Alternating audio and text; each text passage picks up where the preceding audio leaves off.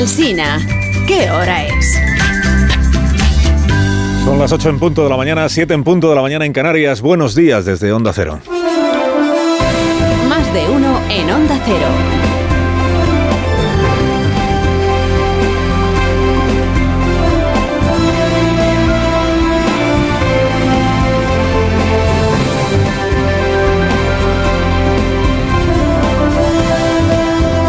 Bienvenidos a una nueva mañana de radio. Estamos estrenando el 28 de febrero de 2024, que es el penúltimo día ya de este segundo mes del año.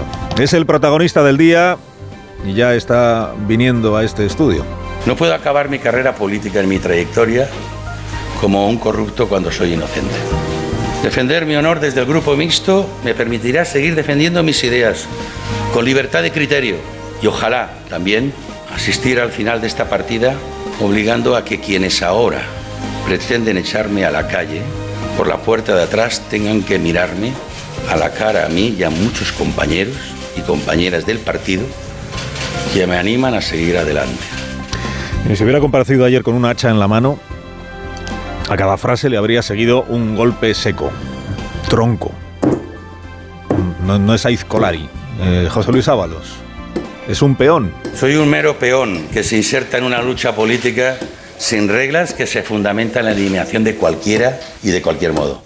Hachazo tras hachazo a quienes han querido evacuarlo del Congreso por la puerta de atrás, es decir, los suyos, y a quienes han tratado de tumbarlo a él porque no consiguen tumbar a Pedro Sánchez, es decir, los otros. Me hubiera gustado tener el beneficio del compañerismo, poder haber compartido una reflexión en beneficio de nuestras siglas y de la restitución del debate público por la senda del sosiego y de la ponderación. Ábalos ya no preside la Comisión de Interior del Congreso, Ábalos ya no pertenece al Grupo Parlamentario Socialista, Ábalos está en puertas de ser expulsado del partido del que era altísimo dirigente hasta hace solo tres años. Hachazo tras hachazo compareció ayer ante la prensa, consciente de que a quien le quieren cortar la cabeza es a él, para consumar su ruptura con el Partido Socialista, es decir, con Sánchez y con los de Sánchez, para reivindicarse como damnificado de una forma cruel de entender la política y para dejar en el aire la duda de si hay manta o no hay manta de la que tirar.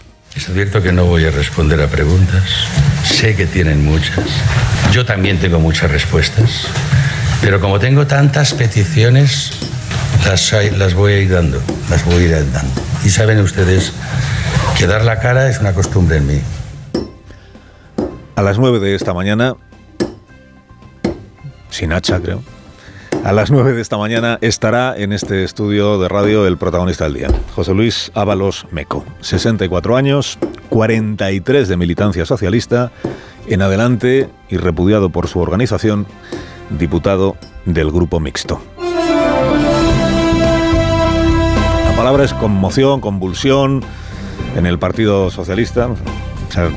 Al, partido le da un síncope, es la, estado de shock, dicen hoy las crónicas. Aún decía ayer García Paje en este programa, antes de que a, antes de que José Luis Ábalos le rompiera los esquemas a tanta gente, aún decía García Paje que su partido está en un laberinto. Es, es una prueba de estrés permanente, ¿no? La que tenemos. Veo que la situación política, no solo del PSOE, a lo mejor es del conjunto, ¿no? Eh, pero desde luego también del PSOE es un poco de, es laberíntica, es laberíntica. Y es más, es un laberinto en el que no tengo nada claro que haya salida. Laberinto. El laberinto de que cada vez menos ciudadanos, decía Paje, se vean reconocidos en el Partido Socialista. Ese que García Paje calculaba, porque le pedimos un pronóstico, y él calculaba que Ábalos acabaría rindiéndose a la presión de Ferraz y acabaría entregando su vuelta de diputado, es decir, borrándose del mapa político. Los dos son veteranos, los dos saben cómo funcionan los partidos políticos, y cómo encaran los partidos políticos una situación como esta, de una trama de corrupción que salpica a un ministerio. El bien superior que dijo el otro día la portavoz de la Ejecutiva Socialista Esther Peña. ¿no? El bien superior es la imagen del partido y del líder del partido. Y si el líder supremo baja el pulgar, pues se acata la decisión. Lo habitual es que el sentenciado se resigne y que el resto lo despida con eh, loas un poco sobreactuadas a la trayectoria política que ha tenido. ¿no? Que se digan cosas como pues, fue tan importante, fue tan decisivo, fue tan socialista que celebramos que desaparezca Le agradecemos los servicios prestados, ¿no? Bueno, un poco esto también pasó en el día de ayer, ¿no? Dígalo usted, ministro Puente. He sido un militante ejemplar, que ha sido un, y es, yo creo, un gran socialista, ha sido un gran ministro y ha sido un magnífico secretario de organización del partido. Ejemplar militante al que se le ha señalado la puerta de salida. Dice Oscar Puentes que no es de un buen socialista irse al grupo mixto. No quiera irse al grupo mixto, irse a su casa para siempre. Bueno, pues no es para menos el síncope en el que está el, PSOE, porque es lo nunca visto. El, fíjate que han pasado cosas en el Partido Socialista en todos sus años de historia, pero que a quien fue capataz del aparato del partido, secretario de organización, mando al que unos admiraban, otros temían y todos hacían la pelota. Y primero se le dé un ultimátum en público y luego se le deporte al grupo mixto, esto no había sucedido nunca, que yo recuerde.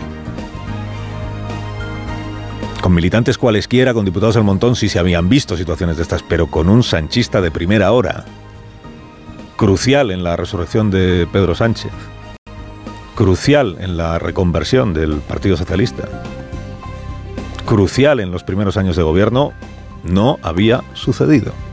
Repudiado como si tuviera la peste apestado, decíamos ayer. Tengo ya alguna edad y sé lo que es un apestado político.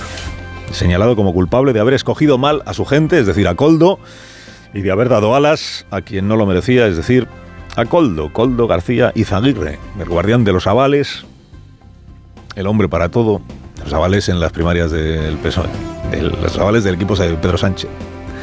Hombre para todo, asesorísimo, Coldo García Izaguirre fue detenido la semana pasada, es, verdad, se negó a declarar ante el juez, está en libertad eh, con la prohibición de abandonar España, pero claro, en rigor todavía no se sabe cómo acabará lo suyo.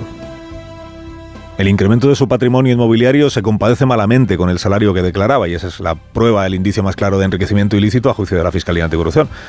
Pero estamos ahora en el terreno de los indicios, de las sospechas de una investigación que en términos judiciales está empezando. Quiero decir, puede que esto no pase nunca, pero imagínese que al final a Coldo lo declararan inocente. Con la que se ha liado entre medias. Sé que nadie imagina hoy esa situación. Y menos que nadie el PSOE. Que por eso ha aparcado esta vez lo del salmo este que ha entonado en otras ocasiones, esto de presunción de inocencia, esperar al menos a que haya un procesamiento antes de tomar decisiones, una imputan, pues ha condenado ya a Coldo y por extensión a su mentor, el señor Ábalos. Firmaron la sentencia Sánchez, María Jesús Montero y Santos Tardán y le pusieron voz pues las Esther Peña, los Oscar Puente, los Pachi López. La ejecutiva del partido eh, empezará a tramitar un expediente de baja cautelar como militante socialista. Es un día muy triste. Muy triste. Motivo formal para excomulgar a José Luis Ábalos o para extrañarlo, ¿no? A sacarlo del grupo parlamentario y probablemente para sacarlo del partido. Motivo formal, pues que no obedeció la orden de renunciar a su escaño. Pregunta, ¿tiene derecho un partido político a ordenar a un diputado que deje de ser diputado? Respuesta no. Por muy militante del partido que sea por mucho que haya sido el partido quien lo haya metido en una lista? Respuesta, no. O sea, no hay ley que en España ampare que un partido político se arrogue la potestad de dar órdenes a un diputado y mucho menos para que se haga el araquiri y se vaya. Pregunta, si el PSOE con las normas en la mano no puede ordenarle a José Luis Ábalos que se largue a su casa, ¿puede expulsarle por no haberse largado? Dice, amigo, los reglamentos de los partidos los interpreta la dirección como le viene, como le conviene en cada momento. Se le dijo que se largara, no se largó. Se le dijo que ya se le arreglaría lo suyo más adelante si se largaba, no se largó, no se dejó. Insubordinación, rebeldía, daño al bien superior que es el partido. Pues ya está, procedimiento de expulsión. Fíjese que Goldo aún no ha abierto la boca ante el juez, aún no está procesado, pero ya se ha llevado por delante a José Luis Ábalos. Está claro que hacer pronósticos en política es jugar a los dados. ¿eh? Hace solo 10 días, 10. Sánchez aún acariciaba, mecido por tezanos, la posibilidad de ver caer a Feijó ante la tumba del apóstol en Santiago. Una Galicia de izquierdas, que enviara al PP a la UCI, sacudiera la vida interna del PP y lo sembrara de espasmos. Pues diez días después, y malherido aún por el naufragio electoral histórico en Galicia, es el PSOE el espasmódico, sacudida su vida interna por la chunga historia de Coldo, y preguntándose hasta dónde llegarán los res coldos. Carlos Alsina en Onda Cero.